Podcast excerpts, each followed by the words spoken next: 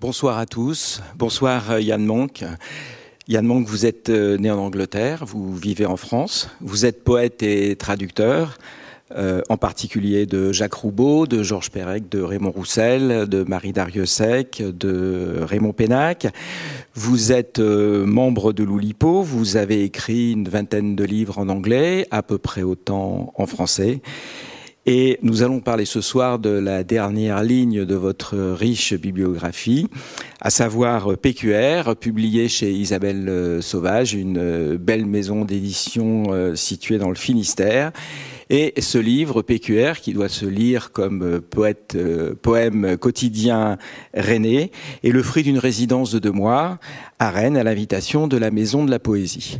Alors, nous n'allons pas euh, prolonger plus longtemps cette euh, présentation et euh, nous allons vous entendre lire la première semaine, puisque ce sont des semaines qui constituent les, divisions et les unités de, base de ce livre, la semaine et les jours. Nous allons entendre la première semaine de votre série de poèmes quotidiens. D'accord. Merci Alain. Donc, euh, j'arrive dans, euh, dans, cette résidence euh, sinistre à Rennes et je me dis, qu'est-ce que je fais? Je, vais écrire un, poème par jour et pourquoi pas commencer par des anaphores? Donc, je commence par des anaphores. Contrairement à Rennes, où le soleil se couche lentement sur le pas grand-chose de nouveau, sauf pour la nouvelle présence d'un grand roast beef. Parmi tous ces petits quoi? Anglais peut-être? Pour que justement le sang joyeux dompte l'esprit morose? À Rio, on rêve non, mais pas d'une caipirinha et surtout pas d'une chouchène, mais d'avoir une flingue à soi, comme une chambre, un amour.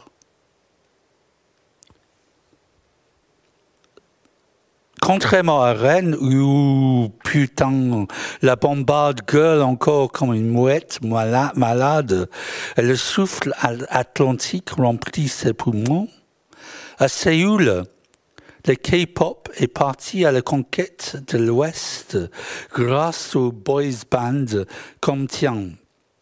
Prenons par exemple BTS qui remplissent des salles entières à Londres, ou bien Girls' Generation qui vont sûrement envahir la Bretagne à partir de maintenant comme un barbecue avec ses nouilles.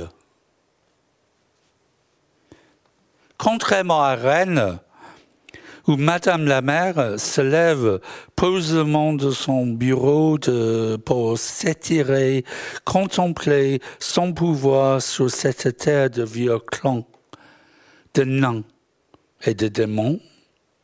À Vissou, dans l'Essonne, Monsieur le maire boit un bon coup de rouge, puis, aussi debout que la France, s'affubule d'un gilet pare-balles, puis d'une étoile de shérif avec son katana et va titubant, titubant accueillir les étrangers.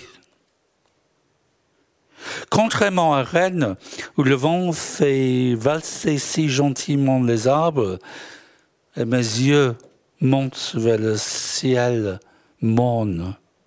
Dans le Var, les inondations font noyer deux automobilistes piégés. Puis en Floride, et maintenant en Géorgie, les ouragans emportent tout devant eux, alors que deux cyclones tropicales frappent le côté ouest de l'Inde, chassant la population comme une guerre que la nature semble mener sur euh, tous les fronts. Contrairement à Rennes, ou bien comme un peu partout en Occident d'ailleurs, tiens, soit on méprise, soit on se fout des journalistes, des mecs immobiles auprès de muables choses. Bah, qui lit Ouest France maintenant L'Arabie saoudite, prend tout cela, on ne peut pas plus sérieusement assassinant Jamal Khashoggi au consulat saoudien à Istanbul, puis découpant son corps en fines morceaux pour qu'il rentre dans la valise diplomatique. Contrairement à Rennes, où, comme en principe plutôt partout en France, on cherche à s'arranger de manière civilisée, quoique, pour s'occuper de ses défunts, mettons sous le menhir la cendre du brave. À Détroit, un gentil directeur de pompe funèbre proposait aux pauvres de stocker le cher disparu dans un garage non réfrigéré et surtout de faire gésir le bébé dans les cartons placés dans un faux plafond. Contrairement à Rennes, où en général, si on y vit, on y vote. Sauf pour le roast beef, par exemple. Mais un changement de nationalité baisserait mon cœur pas si triste que ça. Au Luxembourg, on vote aujourd'hui dans ce grand duché, oui, ça existe toujours, pour les législatives, 50% de la population n'est pas officiellement luxembourgeoise. C'est même difficile, difficile de dire luxembourgeoise. Et donc exclu de ce scrutin ô combien démocratique? Voilà, c'était donc la première, euh, la première semaine, euh, cette poème qui euh, commence chacun par Contrairement à Rennes. Donc évidemment, il y a, y a déjà une, une volonté presque de contredire cette idée de, de, résidence, tout en citant quand même à chaque fois la ville de Rennes. On a peut-être euh, perçu que ces poèmes euh, commencent à obéissaient déjà à cette contrainte qui est bien perceptible, qui est celle de, l'anaphore, enfin cette règle en tout cas. Mais on peut en repérer d'autres, hein, puisque ce sont des ce sont des quatrains, qu'ils sont euh, composés de donc trois trois vers de chacun dix mots suivi d'un vers, d'un quatrième vers à chaque fois de cinq. Donc, vous avez introduit, vous êtes plié, vous vous êtes donné euh, des règles de composition euh, assez strictes sur le plan euh, formel. Bon, ça renvoie évidemment à votre statut de membre de l'Oulipo, mais Comment avez-vous euh, décidé, euh, d'une part, cette, euh, écriture Est-ce que l'écriture quotidienne faisait partie des, demandes de, de, la résidence? Est-ce que c'est vous qui avez décidé de faire un poème par jour? Et bon, comment est venue cette façon de numérique de les, de les architecturer? La résidence euh, comportait une, euh, une, commande de texte à la fin, mais sans préciser comment et pourquoi. Euh. Donc ça, c'est l'idée d'écrire un poème par jour, c'est totalement moi. Mais ça vient pas mal de, du Lipo de Jacques Chouet qui écrit par exemple un poème le, dans le métro. Euh, un poème par jour euh, depuis des années. Et donc je me suis dit que au lieu de, de regarder par la fenêtre pendant deux mois et rentrer chez moi et, après me dire oh là là comment je vais faire pour euh, pour écrire le, le, texte de commande, j'allais le faire sur place. Donc quand je suis rentré, c'était fait.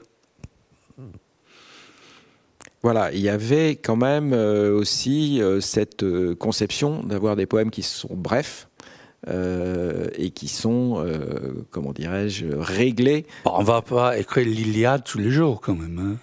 Oui, mais vous auriez pu faire une sorte de, de chapitre d'anecdotes. enfin voilà. Donc il y a quand même, euh, c'est extrêmement euh, bref, extrêmement, euh, c'est presque, c'est pas sec, mais c'est très très enlevé, très très resserré autour, déjà autour d'un événement d'actualité. Oui, tout ça s'est mis ensemble.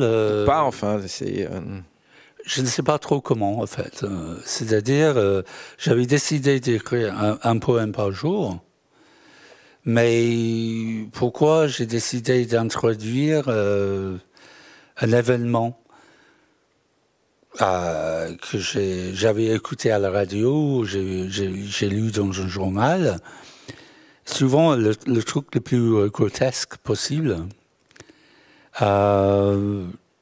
pourquoi j'ai décidé d'introduire introduire dans chaque poème une référence au texte sur la Bretagne. Là, par exemple, dans ce que je viens de lire, il y a une référence à chaque fois à un poème d'Heredia, oui. la, la Bretagne. Il y a des prélèvements. Oui, oui, ouais, et qui sont plus ou moins cachés, quoi. Voilà, alors on en, on on en repère, il y a quelques, quelques, quelques sonorités un peu euh, post-romantiques là dans le Parnassien, dans, le, dans le, dans le roman. ce qui amène aussi, euh, au même temps, un mélange de styles et de, de registres. Oui, ça fait un effet de kitsch un peu, si on peut dire.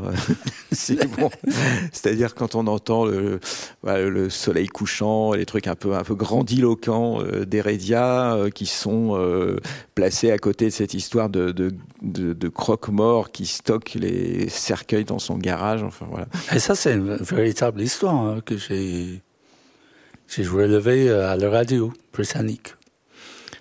Oui, et puis on entend d'ailleurs qu'à chaque fois, le, Rennes est mis en rapport avec une autre ville. Il y a Istanbul, il y a Vissou, il y a Detroit, il y a euh, je ne sais plus quoi. Enfin bon, il y a à chaque fois une sorte de, de, de, de connexion que, que, vous établissez entre, entre cette résidence qui est très Oui, parce que j'étais sur le seul à Bretagne, Rennes, en train de me faire chier dans, ce, dans, cette, dans cette maison et en train de pomper le monde de l'extérieur pour moi.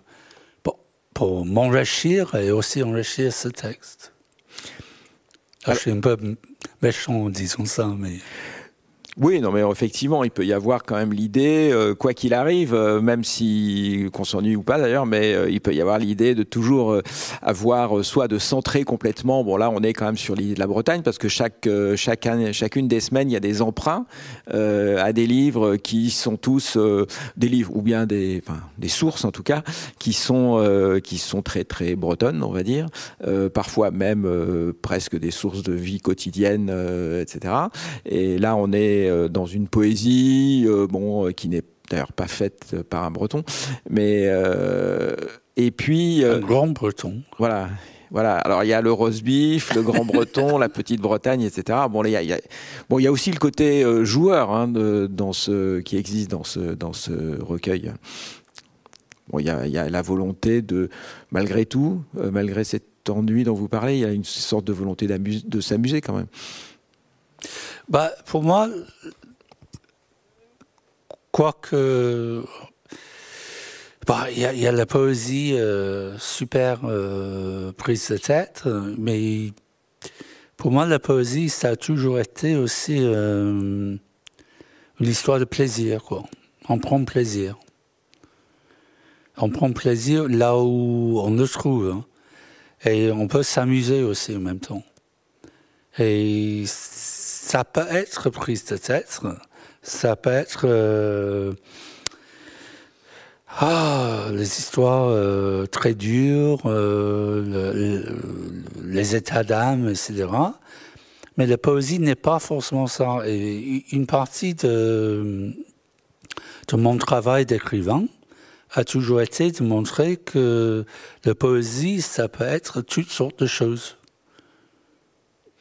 Oui, d'ailleurs, quand on, quand on lit des, des, livres comme euh, ou euh, Là, par exemple, on voit qu'il y a à la fois, un, disons, un côté très personnel qui est qui est parfois, euh, comment dirais-je, affectivement, euh, bon, très même parfois difficiles, enfin où on voit, on voit des, états d'âme qui sont pas forcément les plus joyeux. Et puis il y a quand même la volonté de donner une forme et de faire en sorte que cette forme puisse malgré tout structurer et prendre un peu le dessus sur sur sur ce qui se sur ce qui se passe, sur ce qui se dit, ou tout au moins donner une sorte d'architecture. Bah, une de euh, un des éléments qui vraiment a, structuré, euh, je pense, mon, ma carrière de poète, c'était euh, quand j'étais invité à Rotterdam au Festival international de la poésie j'ai entendu deux poètes américains assez connus à l'époque qui disaient que qui faisaient une tête à tête euh, comme ça une table ronde qui disaient euh, ouais le, la poésie de nos jours ce n'est que la, la, poésie lyrique. Donc, ce qu'il voulait dire par là, c'est les états d'âme, c'est-à-dire, euh, oh, je me lève ce matin, je, je me sens triste, et pourquoi, et, et, etc. Et moi, je, je leur posé la question, bah, toute l'histoire de la poésie, qu'est-ce que, qu'est-ce que vous en faites? L'histoire, avant la poésie épique, la poésie, euh, euh, euh, bucolique, la poésie, euh, etc. Il y a toute une histoire de la poésie que eux ils renient. Et moi, je voulais euh, en quelque sorte pas tu réinventer, mais montrer que dans la poésie, on peut mettre beaucoup de choses. Quoi. Oui, alors euh, précisément d'ailleurs, quand on, bon, on, a souvent tendance à, quand on considère l'Oulipo, à ne voir que le côté extrêmement euh, euh, formel et voire ludique de, la chose. Hein. Bon, souvent, on, a tendance à réduire un petit peu la production de l'Oulipo à quelque chose qui, qui s'apparente à des jeux de société. Bon, ce qui est aussi vrai d'ailleurs. Mais je, je, vous faites partie, comme, comme, comme d'autres, comme Pérec de façon plus cryptique, euh, euh, de ceux qui euh, allient à la fois une volonté de d'expression euh, du moi, si on peut dire, et en même temps euh, l'idée de, de, donner à ça une forme rigoureuse et de contenir euh, ça dans, une, dans, un certain nombre de limites, voire même de susciter des possibilités d'expression par euh, la, difficulté formelle euh, elle-même. Ce que disait Pérec euh, quand il disait, quand il faisait ses poèmes, ses anagrammes, il disait les, les contraintes sont tellement difficiles que je suis obligé d'aller les chercher au tréfonds de mon inconscient parce qu'autrement je, je n'y arriverai pas. Oui. J'avais avant vraiment de découvrir euh, l'idée du lipo, avant que je ne découvre lipo, en fait, parce que je vivais en Angleterre quand je commençais à écrire le, le texte contraint. Je me suis dit que j'en avais marre de essayer. Je voulais écrire la poésie, mais je ne voulais pas écrire la poésie style, euh, voilà, oh, je me sens triste ce matin parce que... etc. Donc, je voulais euh, comment créer une sorte de formalité qui existait avant. Euh, J'avais fait lettres classiques à la fac, donc quand je voyais la, poésie euh, latine et grecque, euh, bah, il y avait une, vraie euh, forme de poésie, plusieurs formes. Et je me suis dit, pourquoi on ne peut pas refaire ça? Maintenant, mais sans forcément aller en arrière, c'est-à-dire euh, pas forcément refaire euh, les sonnets, par exemple, ou, voilà, ou les, les, alexandrins. Donc, créer autre chose, mais dans la même optique de, de faire une poésie formelle, dans laquelle on peut mettre ce qu'on veut. C'est-à-dire que quand on a une, euh, une forme formelle, elle est vide et neutre. Euh, ce que je veux dire par là, c'est que on a l'idée qu'on doit écrire euh, un poème de X mots et en parlant de ci et ça, machin. Mais ce qu'on met dedans, ce qu'on met dedans, on décide. On est libre de choisir. Voilà. Voilà, alors vous, par exemple, dans votre... Euh, euh, l'unité de base n'est pas euh, dans, le, système formel que vous avez adopté ou créé. l'unité de base n'est pas, pas la syllabe, n'est pas le pied, mais c'est le mot. Donc vous avez, par exemple, chaque, chaque journée puisque les poèmes sont datés. Vous n'avez pas lu les dates, mais ils sont, ils sont datés. Chaque journée, il y a donc quatre, deux fois euh, trois vers de 10 mots et euh, deux vers euh, de 5 mots chacun, ce qui fait 70. Donc il y a 7 fois 70 mots par semaine, par exemple.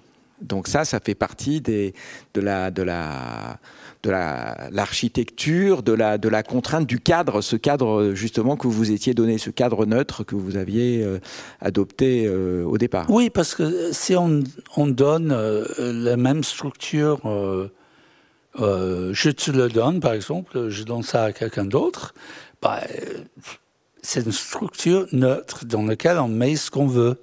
Donc, euh, quelqu'un d'autre va, va en faire quelque chose sûrement de complètement différent. Oui, d'ailleurs, on voit bien avec quelle liberté. Enfin, d'ailleurs, on, ne perçoit pas justement la, rigueur euh, à l'audition. En tout cas, on ne la perçoit pas. À la lecture, un peu plus.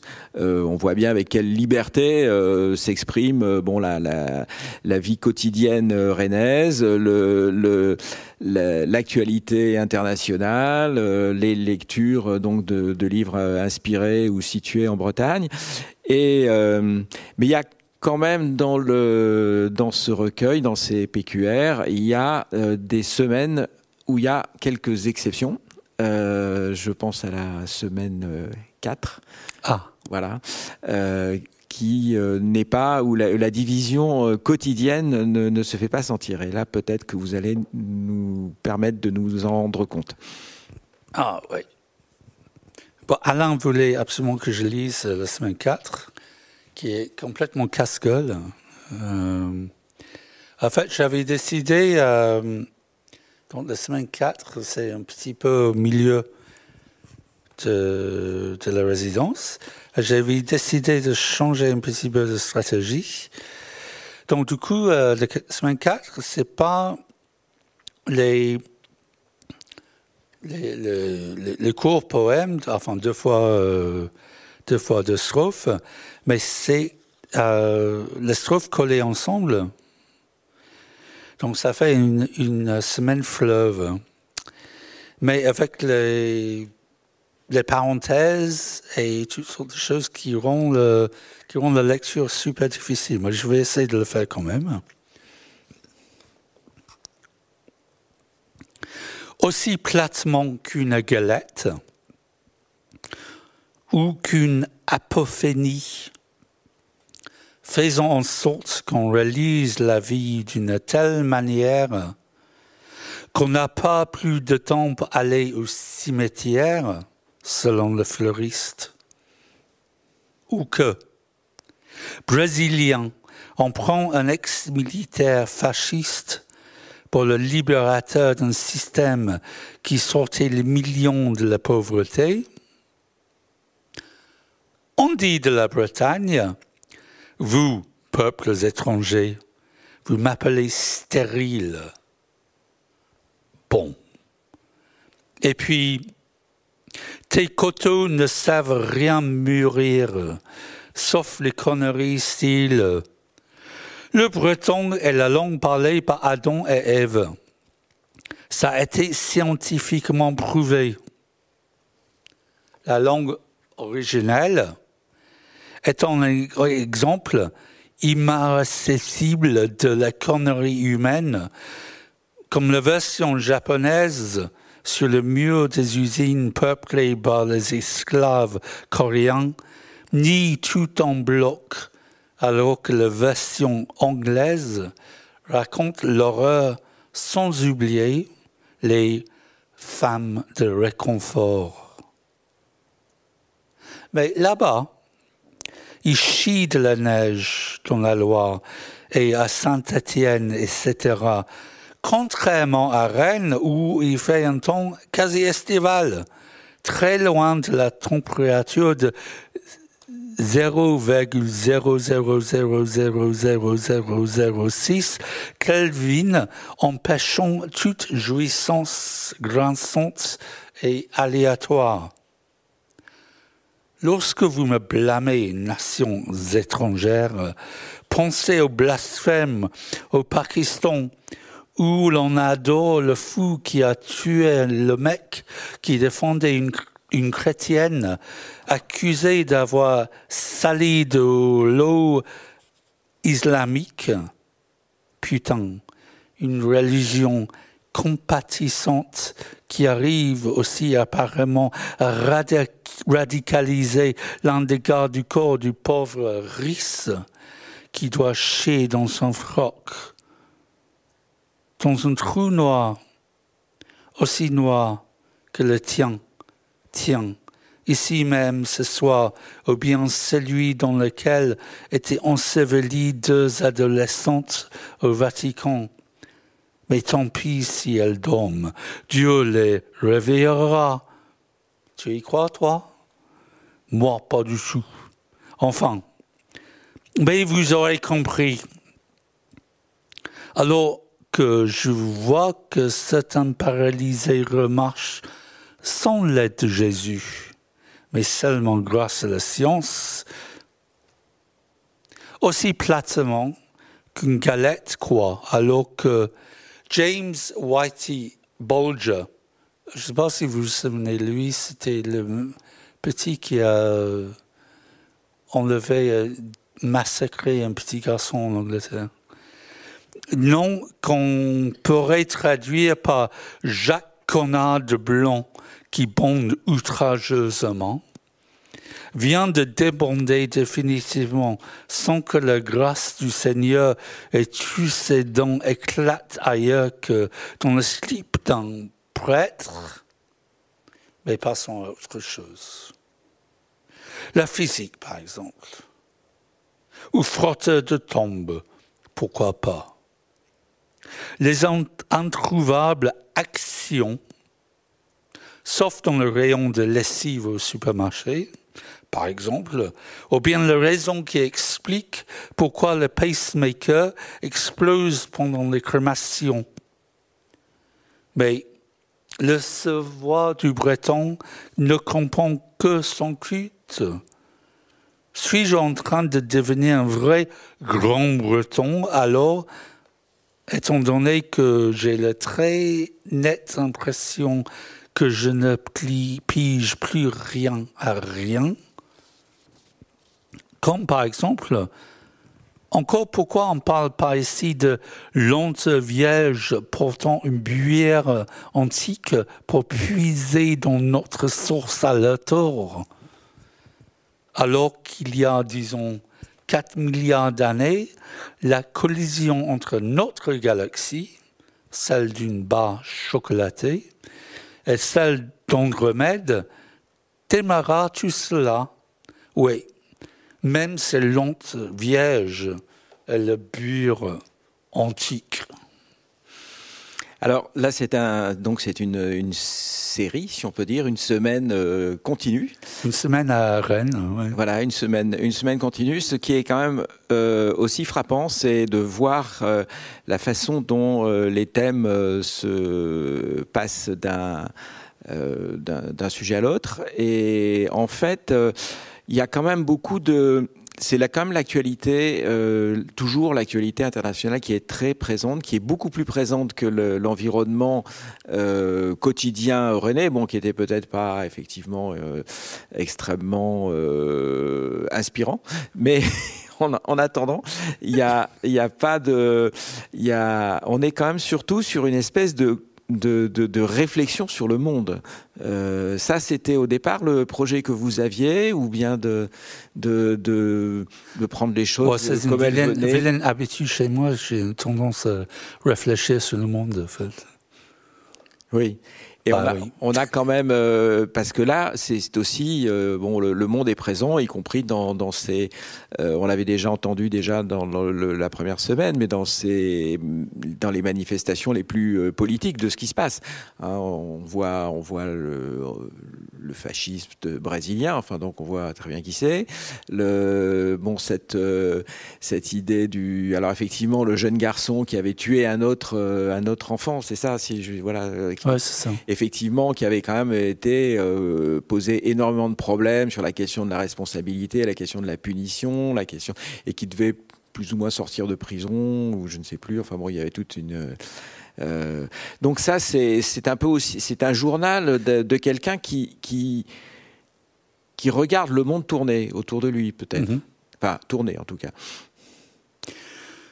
Euh, oui, c'est-à-dire que je, je suis beaucoup l'actualité, je lis beaucoup. À l'époque, et toujours aujourd'hui, je lis beaucoup de livres sur la science, par exemple. C'est un truc qui me, qui me passionne. Et, et la, la vie politique aussi, quoi. Donc, euh, tout ça, je voulais mettre tout ça dans le, dans le texte tous les jours. Et donc. Alors on voit bien le, côté euh, scientifique. Bon, c'est, d'ailleurs ça pourrait faire penser à Queneau aussi, qui avait, qui faisait des poèmes euh, scientifiques, euh, des sortes de cosmogonie euh, portative. Voilà, portative. Voilà. Donc là on voit bien le raisonnement, le rayonnement, pardon, euh, le rayonnement à 0,00006 Kelvin, la, la galaxie, bon la galaxie barre chocolatée, c'est Milky Way en fait. C'est, c'est, c'est ça. Il y a une barre enfin, où il y a avait, je ne sais plus, une, marque de, de, bar. Euh, bon, il y en avait euh, avant, je ne sais pas si Qui s'appelait euh, Milky Way, enfin. voilà, c'est ça. Donc. Bon, l'idée de la collection de la, de la collision d'une barre chocolatée et d'Andromède, c'est quand même c'est quand même assez grandiose d'un point de vue mythologique. Mais il y a, y a quand même cette conception aussi qu'on trouve beaucoup chez certains chez certains auteurs de l'Oulipo de la de, de l'intégration dans la littérature de, des choses vues. Hein, ça peut être depuis un café place de la mairie euh, du 16e. Ça peut être euh, bon, l'idée un peu de l'infraordinaire qu'on trouve chez, chez Pérec, justement, mhm. aussi chez Jacques Roubaud. Alors là, il, il est présent d'une façon assez particulière, mais enfin, il est quand même très présent. Ah bah c'est une approche que j'ai beaucoup utilisée, l'infraordinaire. J'ai pour mon recueil Pluctan, par exemple, il y a la partie qui sont basées sur le fait que pendant euh, plusieurs mois, j'allais sur le parking euh, du, supermarché près de chez moi et je notais bêtement ce que je voyais. Et une fois qu'on se met, euh, par exemple, j'allais aussi dans le café de tabac à la poste. et une fois qu'on se met quelque part, et on regarde, on regarde, on regarde, pendant un quart d'heure, 20 minutes, une demi-heure, on commence à voir des choses qu'on ne voyait pas avant. Parce que euh, parce qu'on dans la ville, enfin n'importe où, on a toujours tendance à être toujours en train d'aller quelque part. Donc on voit pas, on voit pas vraiment. On se dit que je dois chercher les enfants à l'école, je dois faire mes courses, je dois faire etc. Donc on voit plus rien.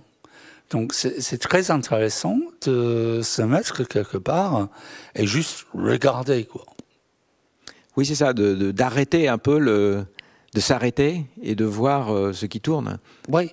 Ou ce qui ne tourne pas. Ou ce qui ne tourne pas. Dans, dans, dans euh, ou dans un autre, euh, dans, dans un autre euh, ouvrage qui s'appelait Là, il y avait quand même là aussi à chaque fois l'idée d'une structure numérique. Dans, dans c'était cumulatif. Hein, ça, ça, ça ça a augmenté, euh, disons, les séries, euh, par exemple, ça, qui étaient euh, basées sur des anaphores ou des choses comme ça, devenaient de plus en plus longues, puis s'interrompaient, il y avait des vers intermédiaires, il y avait des choses comme ça, mais quand même, d'une certaine façon, on, avait, on était sur une espèce d'expansion, et dans là, au contraire, il y a une contraction, puisque ça commence par des, des, un poème de 11 vers de 11 mots, voilà, si ma mémoire est bonne, et ça se termine sur un vers de un mot. Je vois que, vous, tu as lu, euh, que tu as lu euh, quelques-uns de mes livres. Quand même. Voilà. Ouais, bien, euh, mais c'était quand même. C'est encourageant. Voilà, il y a, y a, quand même l'idée de faire aussi du, du, numérique, et ça, c'est quand même une question qui est, qui est toujours assez intéressante à poser au moment de l'UPO. C'est, quel est le rôle du nombre exactement dans, la, dans la. Ça revient un petit peu à ce que je disais tout à l'heure. Ça veut dire que. En fait, l'idée de compter les mots, et par le, classiquement, évidemment, en, français, on compte les, syllabes, le pied, quand on écrit de la poésie. Euh, ça revient un tout petit peu à ce que je disais tout à l'heure. Donc, comment refaire une sorte de structure formelle sans refaire la même chose? Et il se trouve qu'à l'époque, je vivais à Lille et il y a une sorte de, d'une école euh, nordiste de, de, poésie où euh, Iva Chevava, qui a lu ici dans la petite salle il y a un certain temps avec Lucien Suel, voilà, tous les deux, euh, ce sont des amis et euh, ils ont eu, enfin, l'idée, je ne sais pas, ils ont vraiment eu l'idée, mais ils ont vraiment propulsé l'idée qu'on peut compter autre chose. Il va, c'est surtout les mots, et Lucien Suel, c'est surtout les lettres, ou les signes typographiques, plus exactement. Et, euh, et moi, je me suis dit, bah, et j'ai je commençais à discuter avec Ivar.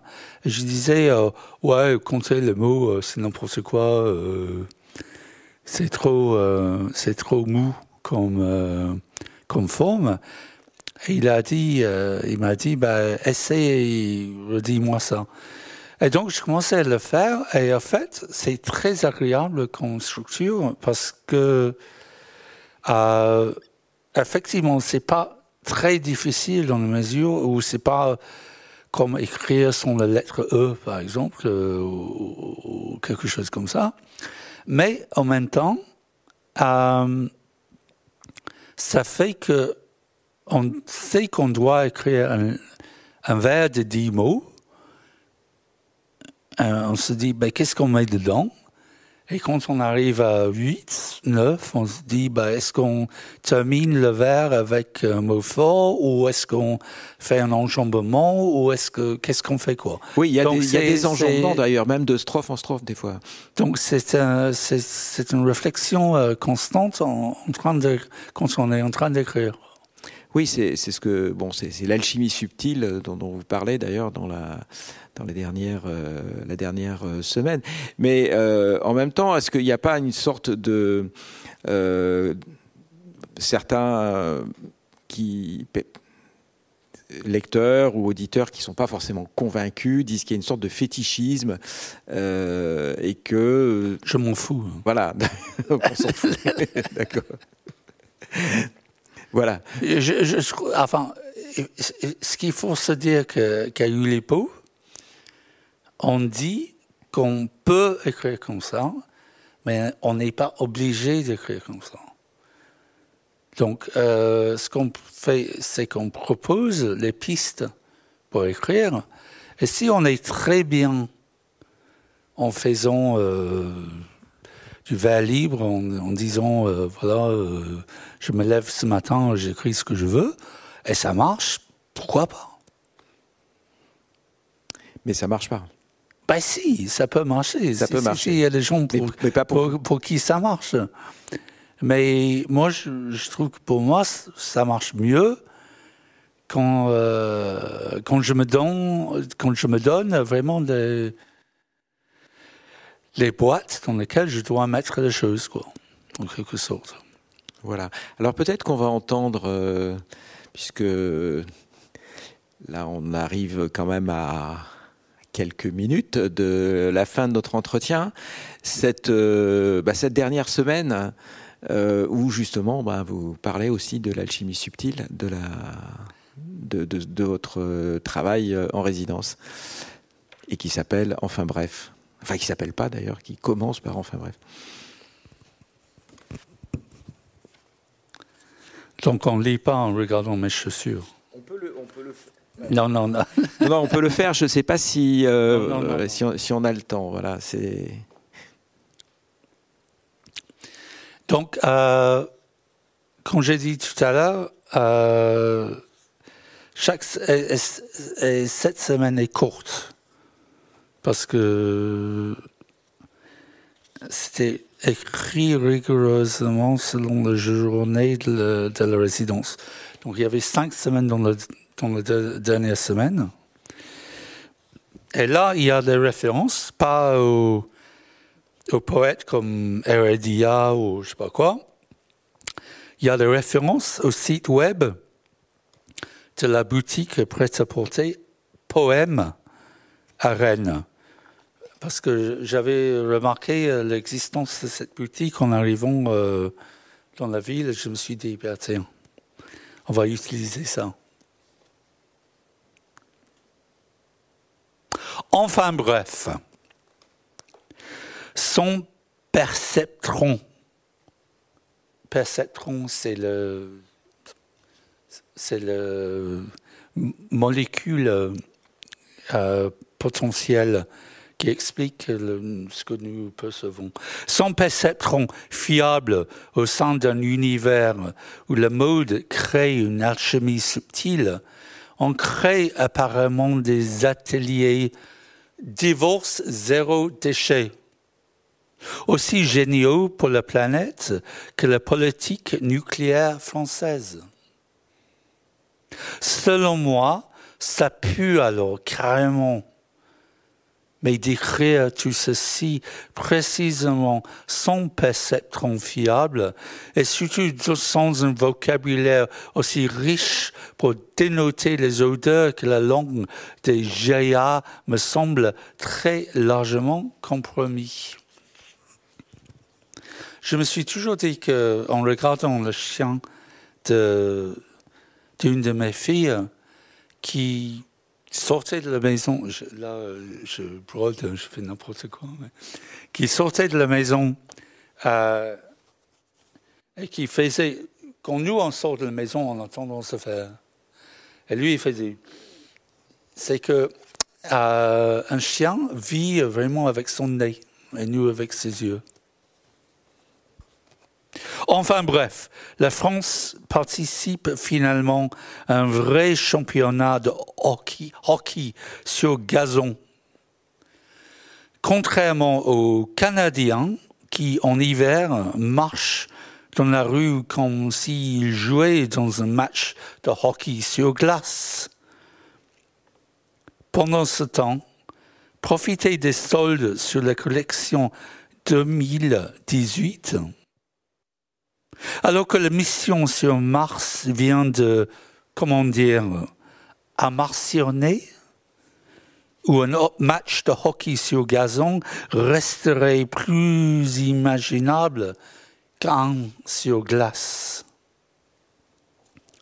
Enfin bref, entre faits maraboutés et aventures d'étoiles, marchons vers l'intelligence artificielle en France, enfin que, alors qu'on se demande en quoi elle est artificielle, si on le compare à la nouvelle intelligence du cerveau droit des Américains.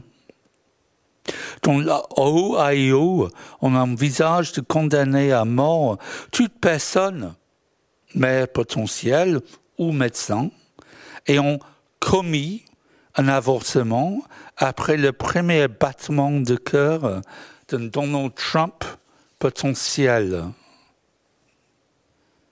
Enfin bref, au lieu de me faire transporter au cœur de Rennes, vers un véritable échange, je me traîne vers mon lit n'ayant réussi aucun apprentissage ce soir, alors que le très profond Donald Trump milite pour chauffer un peu plus la planète parce qu'il semble avoir froid, le pauvre mec, malgré le fait d'avoir une moquette sur le crâne, ainsi conservant 30% de sa chaleur humaine.